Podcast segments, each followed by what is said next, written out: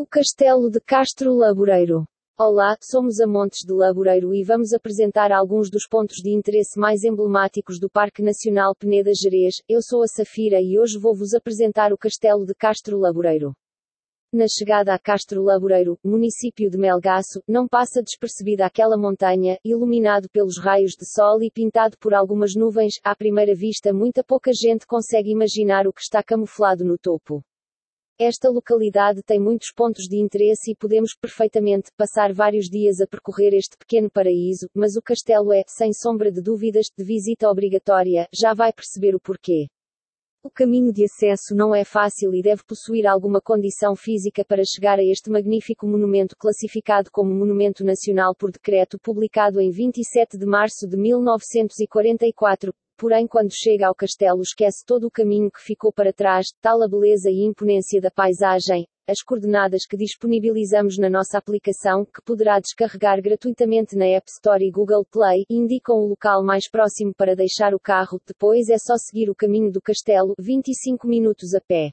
Se estiver próximo do horário de almoço, aconselho a fazerem primeiro o almoço e depois aproveitam para visitar o castelo. Junto ao local de estacionamento vão encontrar várias propostas de locais para poderem fazer o vosso almoço ou jantar. Esta pequena localidade destaca-se pela sua forte componente gastronómica e, qualquer que seja a vossa escolha, tenho a certeza que corresponderá às vossas expectativas. Ainda assim, aconselhamos o restaurante Mirador do Castelo, onde poderão desfrutar de várias entradas regionais, um cabrito no forno, naco grelhado, borrego grelhado ou um bacalhau com broa, tudo isto sentados à mesa acompanhado pelo vinho alvarinho da região e com umas fantásticas vistas para o vale com o castelo em pano de fundo.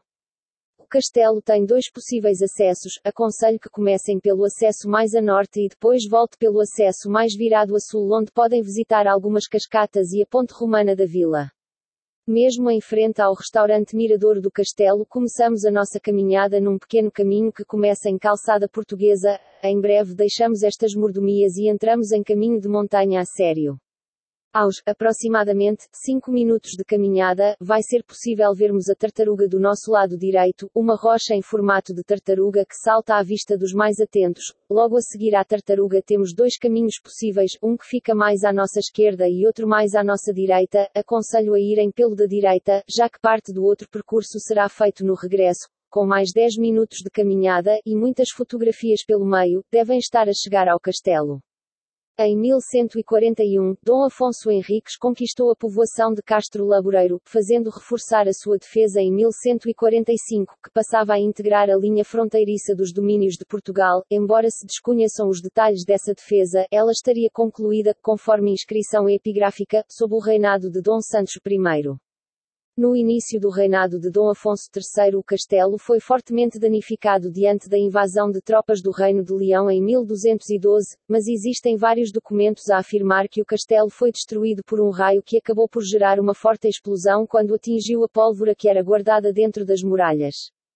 No cima do castelo, numa cota de 1033 metros, temos uma perfeita noção de tudo o que nos rodeia. Podemos ver os lugares a cotas mais elevadas chamados de branda que eram apenas ocupados no verão, e os lugares mais baixos a 600 metros, a chamada inverneira que apenas eram ocupados de inverno. Esta aldeia era conhecida pela sua prática de transumância, um assunto que prometo voltar em outro artigo. Outro dos locais que podemos ver é a entrada do Planalto, local repleto de monumentos megalíticos como os dolmens habitado por vários animais em estado selvagem com destaque para o lobo ibérico.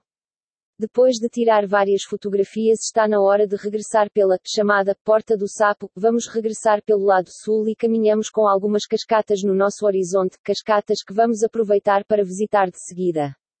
Percorridos aproximadamente 10 minutos devem estar em frente ao Museu de Castro Laboreiro. Ao vosso lado direito temos um caminho que nos vai levar até um mirador onde podemos fotografar várias cascatas. Se tiver tempo vale a pena a visita que serão perto de 10 minutos a pé. Se for na altura de verão não se assuste se vir algumas pessoas a descer o rio com fatos de neoprena fazer rapel ou saltos para águas. Este troço de rio é conhecido e muito apreciado para a prática de canyoning. Não se aventure sozinho, requisite o serviço de uma empresa devidamente credenciada. nesta localidade, no lugar de Varziela, apenas a 2 km, poderá encontrar o Canyoning Center, um centro de canyoning certificado que tem vários percursos disponíveis para pessoas sem qualquer experiência e crianças desde os 6 anos de idade. Estas e outras atividades que podem ser feitas na região poderá obter informação junto ao local onde estacionaram o automóvel, na nossa Welcome Store que fica em frente ao restaurante Mirador do Castelo.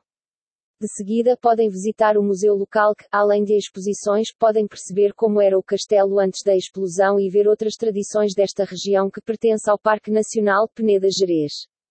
Depois do museu podem e devem ir visitar a Ponte Romana, desde o Miradouro das Cascatas já conseguiam ver este magnífico monumento romano, agora está na hora de ir tirar umas fotografias de perto para depois regressarem ao local onde deixaram o seu veículo estacionado. Espero que tenham gostado desta visita virtual para depois virem ver com os vossos próprios olhos estes e outros pontos de interesse que a região possui. Não se esqueçam de instalar a nossa app grátis no Google Play e na App Store que através de coordenadas GPS vos ajudará a planear a vossa visita a este ponto de interesse e muitos outros em todo o território do Parque Nacional Peneda Gerês. A nossa app permite, ainda, reservar vários alojamentos e atividades de turismo de natureza de uma forma simples, imediata e intuitiva. Obrigado pela vossa audiência, não deixe de nos seguir nas nossas redes sociais e até breve.